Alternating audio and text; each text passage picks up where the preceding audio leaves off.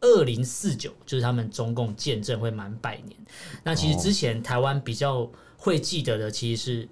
呃，就是建政百年的时见证候，百年，因为二零四九之前台湾人比较怕，是因为他说要武统台湾的，对就是设定在你刚建刚建讲政二百年。零四九，我心中有个敏感的警报器突然响起来，怎么了？想到二零四九，今年不就是二零四七了吗？因为香港不是说五十年不变一九 九七，那现在已经变了，哎对所对对对以诶对那不就是对后年的意思吗？如果他今天要加速主义加速起来的话，他哪一年都是二零四对九先。先先加速了，对，对，先加速，然后哦等把我们统一掉之后再往回看就好了。我们畅所欲言，我们炮火猛烈，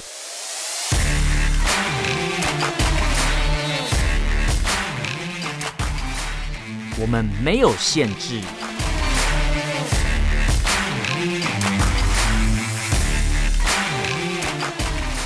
这里是臭嘴艾伦 a l l e n s Talk Show。Hello，各位听众朋友，大家好，欢迎收听 Alan Shit Talk Show 臭嘴艾伦的节目，我是主持人 Alan。我是主持人偏偏，嗯，那今天这一集当然就是又聊聊中国大陆的新闻。对我卡住 了，对，要聊中国大陆的新闻，然后我们今天一样会挑四则新闻，如果时间够的话，就会把四则全部讲完。好那如果没办法的话，至少会挑个会把三则我觉得很有趣的东西拿出来聊一聊。必须的，必须的。对，那今天的第一则新闻呢，其实就是今年的中国大陆的重头戏，重头叫做戏建中呃中国共产党的建党百年，他们是在一九二一年建党嘛，对不对对？对那中华民国是一九一一年嘛，谁比较早？当然是中华民国对啊，所以谁是真的政权，谁是伪政权，对现在一目了然吧？对好对那一九二一建党到现在，就是今年七月要是他们建党满一百年。那其实，在他们之前建政七十周年的时候，他们已经就会对做一些很整个国家机器啊，就他们也是整个国家从机器从内到外，他们的大内对宣全部动起来，电影院，是然后什么微博大 V 什么各种。都是哦配合着官方一起做宣传，我记得当年的电影有一个什么建国大业，你有听过？对对。对，没错，对啊，那那时候大家就会有很多用拼音去在网络上面微博会讨论，问说，哎，建国大印，建国大业首映没嗯，之类的，然后打太快就变成建国大爷首映没， 你可以去查一下百度， 这个这个是蛮蛮有趣的一个搞谢笑，谢你今天用这个开 场，让我整个人活过来了。对对对，嗯好，那之前是见证七十，这次是建党百年。建那党建党百百年，其实他们也对了，从去年开始，二零二零年的年底就开始一系列的宣传。那其实今年一月要开始，他们也也公布了说，大概要安排就是它叫百年百部。的爱国电影的一个哦不是百系列年活好动，合 不是就是一个系列的一个宣传活动。哦，那其实呢，这个东西要追本溯源来讲，就是习近平在二零一七年的十月十八号那一次的十九大，他就有提到说，他们有两个一百年的奋斗目标要完成。哦那二零二一年就是中共建党百年嘛，二零四九就是他们中共建政会满百年。那其实哦之前台湾比较会记得的，其实是呃，就是。建政百年的时见证候百年，因为二零四九之前台湾人比较怕，是因为他说要武统台湾的对。就是设定在你刚呃见讲见证二百年，零四九，我心中有一个敏感的警报器突然响起来，怎么了？想到二零四九，今年不就是二零四七了吗？因为香港不是说五十年不变一九九 七，那现在已经变了，所哎对以对对对诶对那不就对是对对后年的意思吗？如果他今天要加速主义加速起来的话，他哪一年都是二零四对九先。先先加速了，对，不先加速，然后哦等把我们统一掉之后再往回看就好了。哎原来那其实蛮可怕，怕，因为我以前听到二零四九就是他们见证百年的时候要武统台湾，就是完成对所谓呃应该百说年完大业成嘛完成统一啦，不是武统台湾，完成百年功对法百年的统一大业，然后伟大民族复兴，这他们是定在二零四九，其实官方特别有哦讲，而且之呃之后的各种的宣传都一直提到所谓的呃他们有两个一百年。嗯那其实今年的建党百年的时候，我大概收整了一些资料，它有一个他们叫广电总局嘛。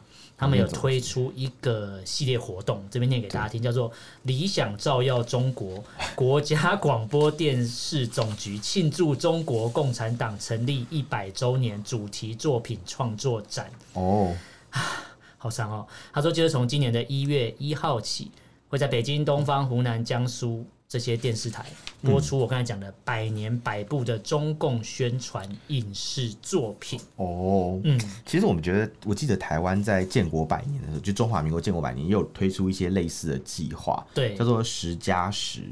可是这些东西全部都不是宣传的东西，比较像是一些比较庶民生活，嗯比如说生活在台湾的人怎么过日子，哦，对对，然后去回顾这些事情，比如像，然后会讲到一些议题，比如像台湾的族群议题啊，嗯嗯然后性别的议题，嗯嗯或者是一些可能华人传统啊，什么什么之类的，嗯一些社会上面的问题等等等等嗯嗯嗯等之类。那我比较好奇的是，所谓的一百部、百年百部里面会提到这些问题吗？还是说这些问题在中国大陆是不存在的呢？应该说他们的好好百年奇百部嗯讲的内容全部都，我直接归类啊，它叫做歌功颂德，它全部都在讲共产党哦的过往的历史，然后有哪些烈士啊，干嘛之类。而且这边我必须要先讲哦，对在百年百部影片的这个影影视作品宣传之外，对，他还推出了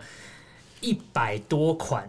红色足迹哦的旅游产品。哇他意思就是这些红。红色足迹啊足迹，就意思就是说我带你去所谓的革命圣地，比如说延安嘛，哦大家最清楚的延安，对对然后去这些井冈地山啊方，这样对对，去根据这些地地方就是让你看看当初的共产党，呃，辛苦建立的时候都经历了什么事情，然后这把那边哦安排成一个旅游路线，然后会有当地的导游直接导览当初的历史，然后一边讲一边洗脑你这样。哦，这是他们的百年的呃一百多款红色主机的旅游产他品。们这个百年活动办的好像是一个宗教进香团哦。对对对对对，然后最后要全部到北京去朝贡这样。你说拜肉 吗？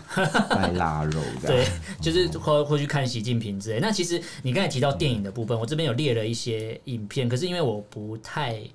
不太看中国大陆的电影啊，然后所以我我不知道你有没有了解。我这边有看到一个什么嗯，红船开红船天欸辟地，这个你有这我就不太晓得是什么，该不会是那个吧？共产党见证的那艘船？嗯哦不 哦。知道。但是呢，嗯之前你说见证那艘船，有人嗯就是把那哦，把那个故事讲出来之后，就是他对侮辱烈士嘛。对，呃，应该这样讲啦，就是我这边看到有一部叫《一九二一》的电影，嗯它讲的应该是中国大陆的共中国共产共产党当初见证的那个，也不是见证，就是当初他们成立这个政党的一个过程。对对对就是对那个对，船里面会有什么像他们早期的一些建党的那种伟人吧，所谓同的志元老对，对，算算党算国元先老诶英烈嘛，还是什么像比如说像瞿秋白啊，嗯嗯然后什么陈独秀啊之类那种，嗯就是在中共建政之后都被扫到历史 灰烬里面的人，已经已经变得不是那么重要的那些人。对没错他们他们当初就是在这个电影里面就会有提到这些事情。嗯然后你刚刚讲的事情是早年在也不是早年，应该是去年吧，在嗯晋江文学城这个网站里面，嗯有一个人连载的小说里面提到了，就是有恐怖分子穿越到过去去炸毁掉 这艘齐聚了共产党的创始创党元老的那艘船。 可对是我觉得你讲到这个剧情，我觉得蛮有趣的欸。就为什么对恐怖分子穿越时空要特别去杀共产这党？我就不晓得了，可能要为民除害，不是他可啊，能就知是。 他可能知道现在共产党很糟糕，所以他要回到对以前，先，把他们但但宰是但掉。我觉得要杀应该这个时间点应该错的，他应该是要在更早之遵前遵义会议的时候去把毛泽东干掉之类。好，没有啊，想讲讲太远，反正总之应该是说，就是我当我记得这个事情当初闹很大，是因为他写了这样的文章，嗯然后整个就是晋江文学网很多。类似的东西都被下架，然后连带影响到，就他的他的文章被下架就算，然后连带影响到其他作者写作的权益，啊，你说因为他一个人的这个作品，然后对导致其他人不能再发在表。当时就闹了一个轩然大波，这样，嗯嗯对对对。哎，那他们的电影这些所谓的百年百部的电影，你有没有特别有你印说象？有印象吗？其实我之前有看有呃，应该说里面有提到有一部叫《我的父亲焦裕禄》，他其实就是一个共产党的一个县委书记。嗯嗯然后因为他可能下乡次数比较多，所以就被提起。但他早年其实是一个，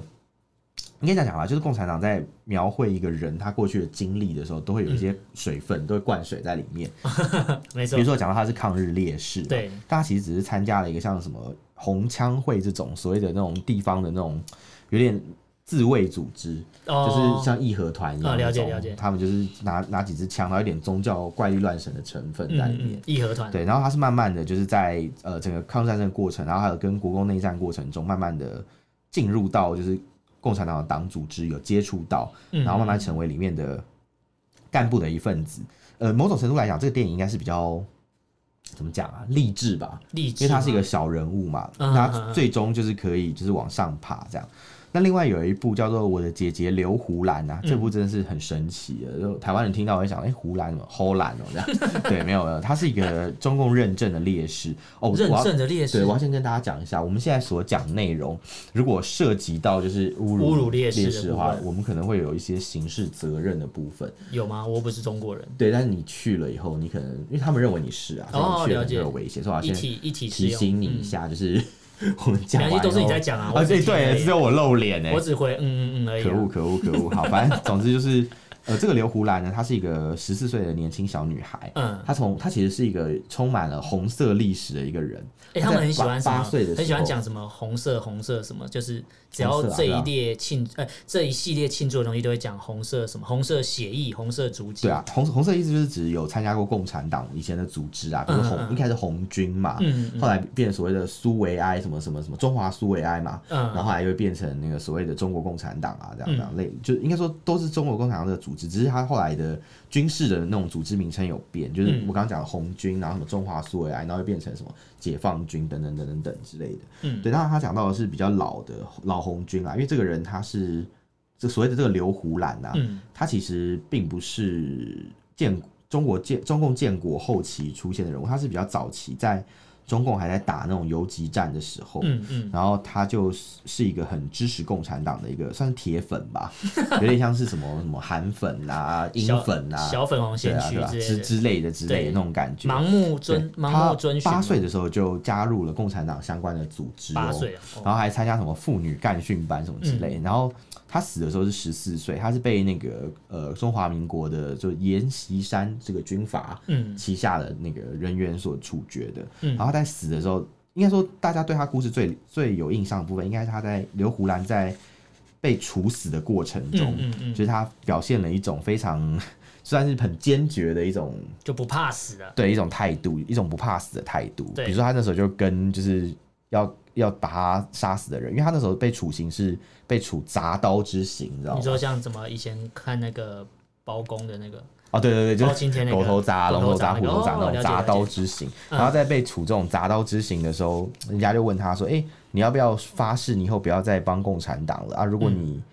有有这样的宣誓的话，我们可以饶你一命，不然你今天一定会死在这里。”嗯然后那个刘胡兰就跟他讲说：“没事，我今天就死在这儿，什么我咋死我怎么死的，就我会怎么死。”嗯那个人就说：“呃，醒醒的人就跟他讲说，你就是跟前面那些就是被处决的共产党员一样啊，都是被铡刀铡死啊。”嗯，他说：“你赶快把铡刀放下来。”他就躺在自己躺在铡刀的位置，然后说：“哎、你这个铡刀放不正了，等一下嗯铡歪了，要放正一点。”这样，对， 就是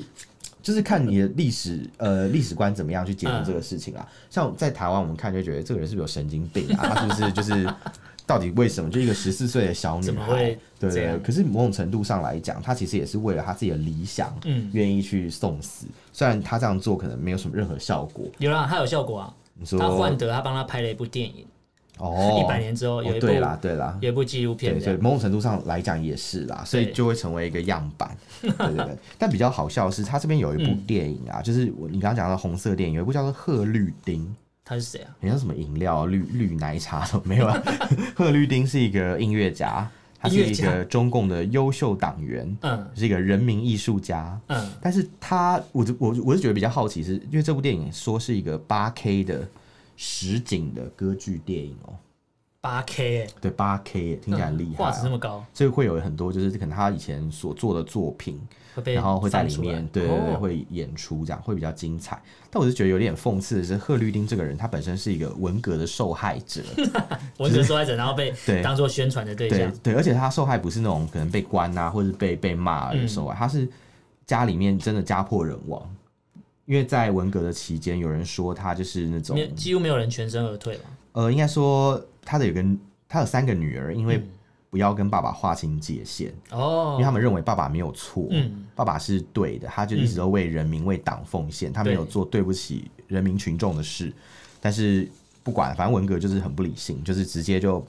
开始虐待他的女儿，然后就是会把女儿一起抓来批斗啊。嗯所以他有一个二女儿，因为不堪虐待，最后还自杀了。然后这样还很严重这个人还被拿出来拍成，对，就是做所以音我很好乐剧。奇的是，贺绿汀这部电影里面会提到他女儿被 文革中被虐杀的事情嘛？被被虐待以至于自杀的事情嘛？我觉得会避开这比个，较他好们奇，他们因都为我报没有报我没喜有不看报这忧部啊电影，所以我想，如果大陆的朋友啊，对你们就是有看这部电影的话，可以跟我们分享一下这部电影好不好看？嗯，然后呃，就是应该应该说啦，就是这部电影还没上映啦，我们也没有机会去看，对，所以应该是等到它上映之希望后，大陆的朋友可以发个对，你链们接可以给我发个链接给我们，对或是呃，可以跟我们分享一下里面的剧情，对对对，看他们对是怎么处理这个人生平中比较不那么有趣的那一部分。嗯，好，那这个是我们今天的第一则新闻。嗯，那第二则新闻我们哦，前面前面第一个就这么 硬哦。好，那第第二个新闻我们聊一些比较也不是轻松的。哪第里二个轻新松了？闻，第二个 这新闻条因为很硬哎、也也比较硬，它就是有点悲伤大。家都知道，其实中国大陆跟印度的边界，其实从去年开始，二零二零对年就四月份就一直有一些零星的冲突。那虽然他们讲的是说是冷兵器啦。因为当初有签一 些协议，说不在那边不能用热兵器哦嗯，是用不能冷开兵火器。对所以他们冷兵器就是狼牙棒跟关刀。丢石头嘛，对丢石头很会之类的丢这样，投石 兵。对，那后来呢？因为这个事， 这个事情，你讲投资病，让我想到《世纪帝国》。对对对，差不多差不多。好，但是这个这个新闻为什么我要特别挑出来？是因为呃，有人嗯，包含大陆的朋友或是国外的网友也在质疑说，诶，中共官方公布的这个冲突的伤亡人数有对一点怪怪的。嗯，对，那这边我怎么要我稍微要讲一下这个新闻，它意思就是说，二零二零年四月以来，有关外军啊，这个外军其实就是印度，我要跟大家讲一下，就是印度严重违反两国的协定协议，在加勒万河谷这边就是盖铁路啊、桥梁之对间，但是其实大家去仔细看，真正违反规定的不是印度人哦，说对是中国大陆，就他们在那边盖一些军事设施，然后越界了，对，对，然后所以才会引这发个这这个个其冲实突。新闻都有报，这新闻哦对嗯都有报，但是你看他们在写这个这些所谓的烈士，他们他们一定是比较调整嘛，就是不对会对不会对说自己做错事。对，他还说，所以你看他后面讲到，其实他这故事在讲后面有四个，嗯就是有四个烈士烈士就是死掉，包含有一个营长就死掉了。啊，营长都死掉，那真的蛮大条的。呃，可是他就想，好像他们只死了四个人。那其实哦底下网友就直接帮我们还原了一些，比如说历史真相啦。对他就是说，其实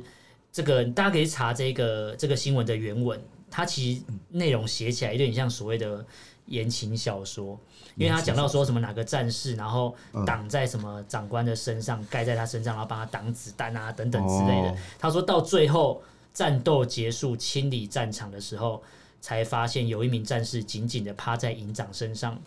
保持着护住他的姿势。 好难过哦，对，但是你看起来就是怎么可能会有你死就死哎，哪哪那么就不是知道欸忠诚？也也许也许可能来不及跑啊，或者对是可能。但是所以才会有网友去质疑说，就是原文写的跟，而且我我等一下跟你讲，后面有个留言超好笑的。嗯但是你你写你我看这个描述真的很像《世纪帝国》 怎么用钢管啊、棍棒啊、石头打，然后什么什么，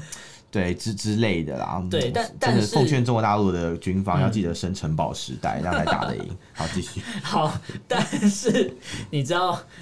为什么我刚才会说有人去质疑这个问题？是因为他们说战斗结束清理战场时，发现战士某某某等人牺牲的现场。有网友就说这句话非常有意思哦。一般伤亡比较小的一个战斗场面，多少人自己，比如说我方有多少人死亡，多少人阵亡。对其实马上就可以看得出来，马上就很清楚。他说这些讯息都是可以所谓的动态掌握，马上就可以知道。对啊因为，你是小型战斗嘛，你自你自己对外宣称是小型战斗。他说不用等到什么战场清理才发现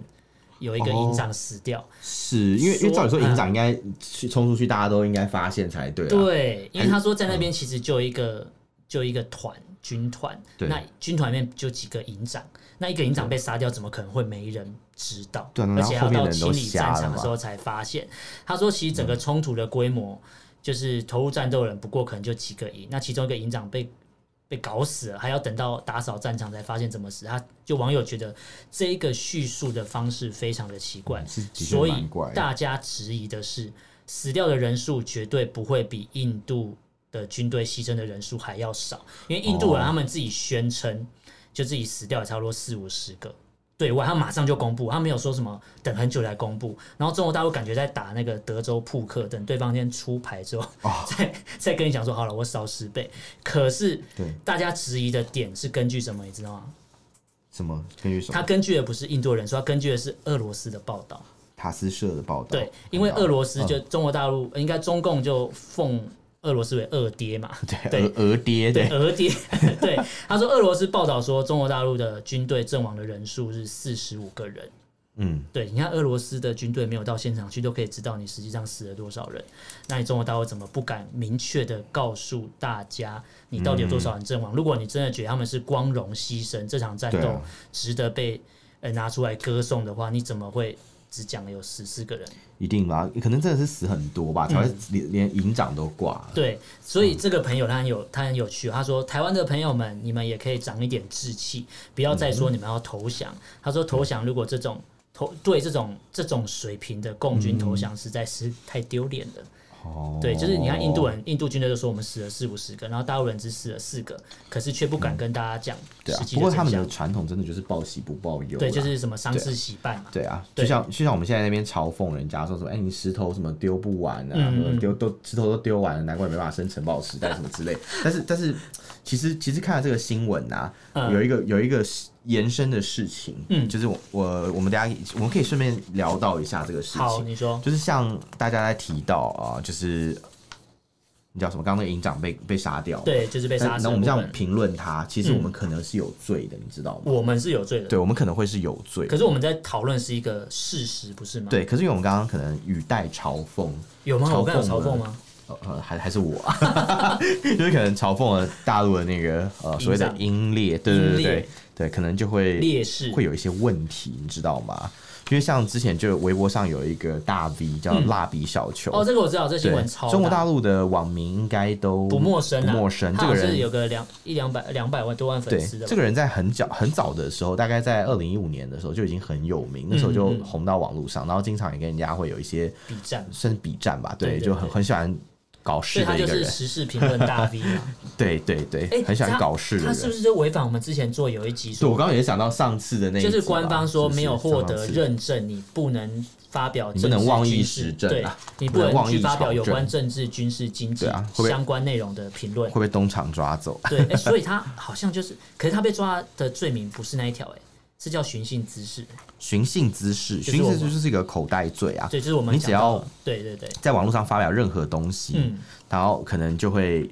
不小心就触犯了寻衅滋事。对，因为你讲到蜡笔小球这个事情，其实在台湾的新闻也有跳出来这个通知，我马上就点进去看，因为我是被它的名称骗进去。你以为是蜡 笔小新，对对对，没错。然后想蜡笔小球是谁啊？然后我就点进去看，就发觉这哦。差太多吧？原来不得了，原来是一个时政评论的大 V，我就越看越有兴趣，然后就哦看了底下就他发生的事情，意思就是说，对，他其实不是真的侮辱所谓的烈士，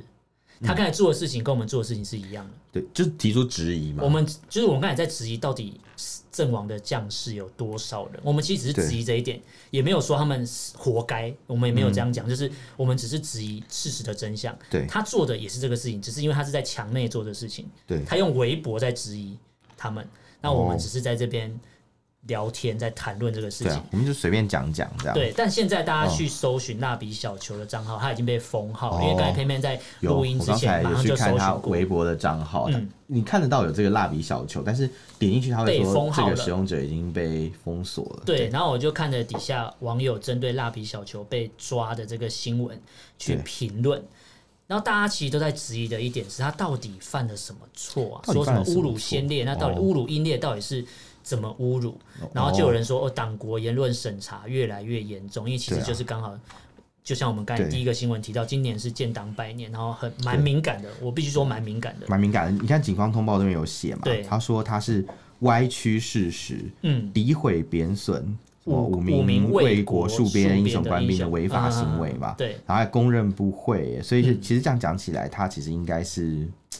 嗯，真的是也认罪了。嗯这样讲起来，所以等于说他被认罪了啦。对，所以真的是因缘获罪，没有错。呃他没真的错是因为确讲实了写了这样的东西而获罪，并不是他真的有做什么可能伤害别人的事情。对，哦然后 有 一个人反串，有一个网友就反串说，在中国才没有人会因言获罪呢。然后马上大家就是在讲他，真他就是因言获啊罪对。对对对，然后就有高人级黑嗯高级黑，对，然后有也有也有网友就是说，其实知道蜡笔小球被抓是该高兴还是悲伤呢？因为中国大陆的人民不得不二十四小时都生活在这种可能会让你哭笑不得的生活当中。对对啊，他是说你不知道你今天你是一个时政评时政评论的大 V，我可以畅所欲言发表一些东西，我前一天可能都讲得很开心，隔一天就像这样被抓了。对啊那，我也不知道我们什么时候会被抓、欸，呃，我们不要去 那里，统应该一的那没一事天吧。这边有一个很好玩的事情，有一个网友提嗯到，他说以前在微博还可以看到所谓的什么加倍土匪战啦、为什么是我走啊？要走也是土匪滚蛋啊！对对对对这个土对匪就是指共产党嘛。对，然后现在这东西都不能对讲了。这种言论都是反动的言论，啊对都不能讲了。哎多多年前真的比较自由。对而且哎我在那边的时候，其实蛮多人在讨论。论这个，就是多年前，就是习近平修改那个任期制之后，确实所有的言论审查变得非常严格，之前对可能还没有那么严格。之前你还可以在网络上比稍微较隐晦的嘲嘲讽讽一一下下，对对对对现在对好像嗯稍微有一点这种意思都不行哎，对，这倒是蛮奇怪。而且我觉得可能就像我们刚才第一则新闻讲到，今年是建党百年，又抓得更紧。因为对建党百年新闻，我稍微看了一下，他们要求就是希望网络上的言论一片祥和，没有人去质疑共产党的不正当， 所以所有有关碰触到党的敏感神经或是。侮辱或是诋毁他们现在所有在推行的政策的时候，都是先抓再说。哦，对，反正先把你抓起来控制住，免得你到时候不小心又讲出更多的大实话。对，对那刚才讲到的都是我觉得蛮难过的东西。那第四个新闻可能稍微缓和一下。嗯，第四个新闻其实也是共产党在推行的一个政策。不过这个可能我要跟就是偏偏我要跟你稍微讨论一下。嗯那这个新闻大概跟大家讲一下，他就说，请问大家如何看待东北？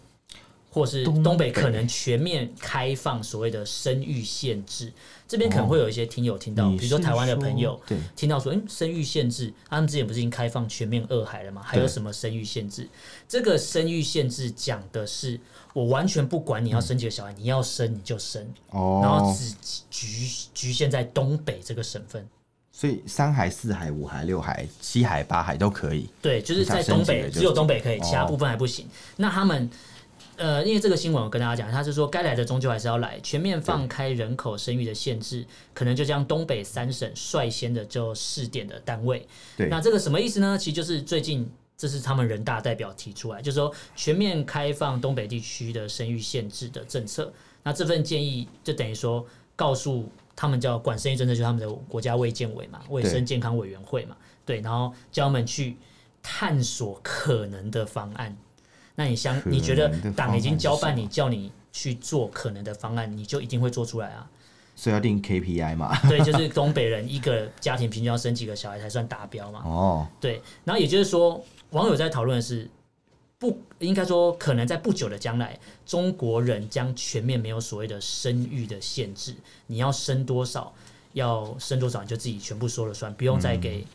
政府来管。 嗯那就不跟过台台湾现在差不多。呃，对，啊不过这边有一个问题就出现，就是那这个试点为什么要从东北开始？嗯有人在说东北因为劳动力流失率太高，对人口老龄化非常的严重，所以他们要从东北这边先让人去生小孩，然嗯后补足所谓的劳动力外流的问题。这个问题真的蛮严重的，嗯就是你在全中国的各地都可以遇得到东北人。其实东嗯北真的假本的来是一个比较算是中国大陆比较富庶的地方，在可能改革开放以前吧，啊嗯东北的经济一直都是名列前茅，它一直在东整个中国大陆因为算是比较前列。工工业的关系吗？嗯，因为他们有重工业，对，像对可能大庆油田啊，或嗯者钢铁嗯啊嗯那些重工对对业对，但因为这些工业现在慢慢都已经在转型，嗯嗯也不需要那么多的人力，然后有一些可能工厂也换移到别的地方去了，嗯所以东北其实是一个就是除了资金外流之外，劳动力也跟着就外流的一个地区，嗯，就是呃，所以东北人都会觉得他们的故乡好像跟以前比真的是差很多，嗯嗯，对啊，那你在全国各地，比如说像可能上海啊，或者对是在什么呃，可能一些大城市，总是会遇到一些东北人，嗯就是可能在餐馆里会遇到东北的年轻人出来饭馆打工，哦或者是在那种就是呃一些比较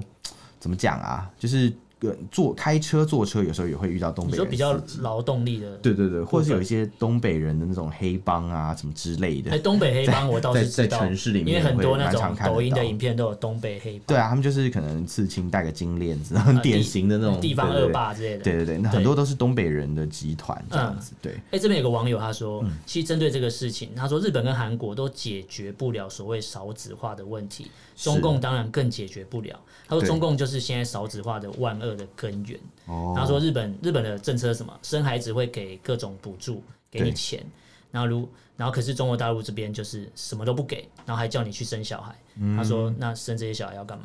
哦，对对啊，的确是，而且现在他们的内部也在讨论说，其实蛮多年轻人，我们之前就讨论过，蛮蛮多大陆的朋友的年轻人是不生小孩的，因为生活负担太重，你不敢是啊生，你可以生，可是你养不起，所以是你就会选择我不生小孩。不生比较简单啦，对不生比较简单，然后这边有提到说，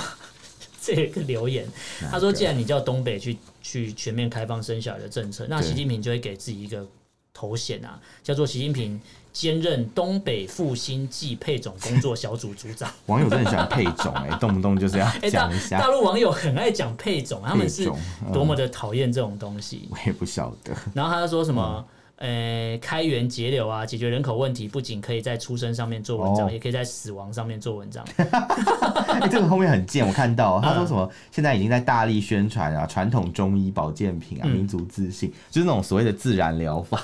所以他说自信多了对就死得快。因为你就觉得说吃这些狗屁倒灶的东西就可以把病治好 嘛，所以当然就死亡率就增加啦。嗯，那另外还有讲到什么各地有雨后春笋般耸立的莆田系医 院，之前之前我们很久以前节目好像有介绍过莆田系医院，对就是那种中国大陆一些比较来路不明、以盈利对没为错导向的私人医院嘛。对对对对对。 对然后这 这个也是蛮好笑哦，然后这边还有讲到说，有网友说，如果东北独立的话，也也许东北人还愿意生，否则你这个政策随便一喊，老百姓就要跟着你走，你真以为老百姓是傻逼吗？老百姓当韭菜是无奈，没办法，不得不。那生不生，你也不可能官员盯着你进洞房嘛，还可是这能样讲？ 啦，那还定 KPI，一年不生小孩要下岗吗？要要辞职吗？不可能啊！对啊。然后这边有说，其实他定这个政策根本就是赤裸裸的歧视女性，非常有中国共产党的风格。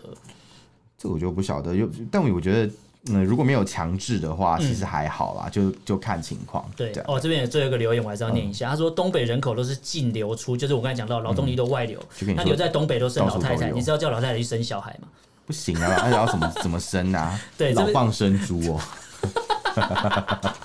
好难哦，对啊，好了，那今天其实我们聊了四个新闻， 第一个是中共建党百年，强迫对人民去收看一些爱国神剧啊，对当然抗日神剧我们就不讨论，因为它哦已经抗日神太剧多我们未来手撕可鬼以子嘛，好那我好们之讲后，再来那聊那。太精彩了。对，那第二则新闻跟第嗯三则新闻有点像，就是讲中印边界的冲突，然后对中共官方公布的伤亡人数跟国际上公布的不太一样。对那当然他们的网络上的一些时政评论大 V 就提出了质疑，然后人就被抓了。所对，以第四个新闻就讲到中共严拟在东北地区全面开放生育的限制。是的，对，那这边其实我们列的这些新闻，包含第二条、第三条，很明显就跟大家阐述一个事实，就是你在中国大陆还是没有所谓的言论自由，你不可以轻易或是随性的讨论你想讨论的东西，或是质疑。你不可能政府质的疑，东西嗯对啊，对啊，政府要要你接受什么样的宣传，你就哦，OK，我我就接受这样，对你不能够去提出一些可能讽刺啊或者什么之类所的以。这边提供一个平台给大家，可以做一个质疑的动作。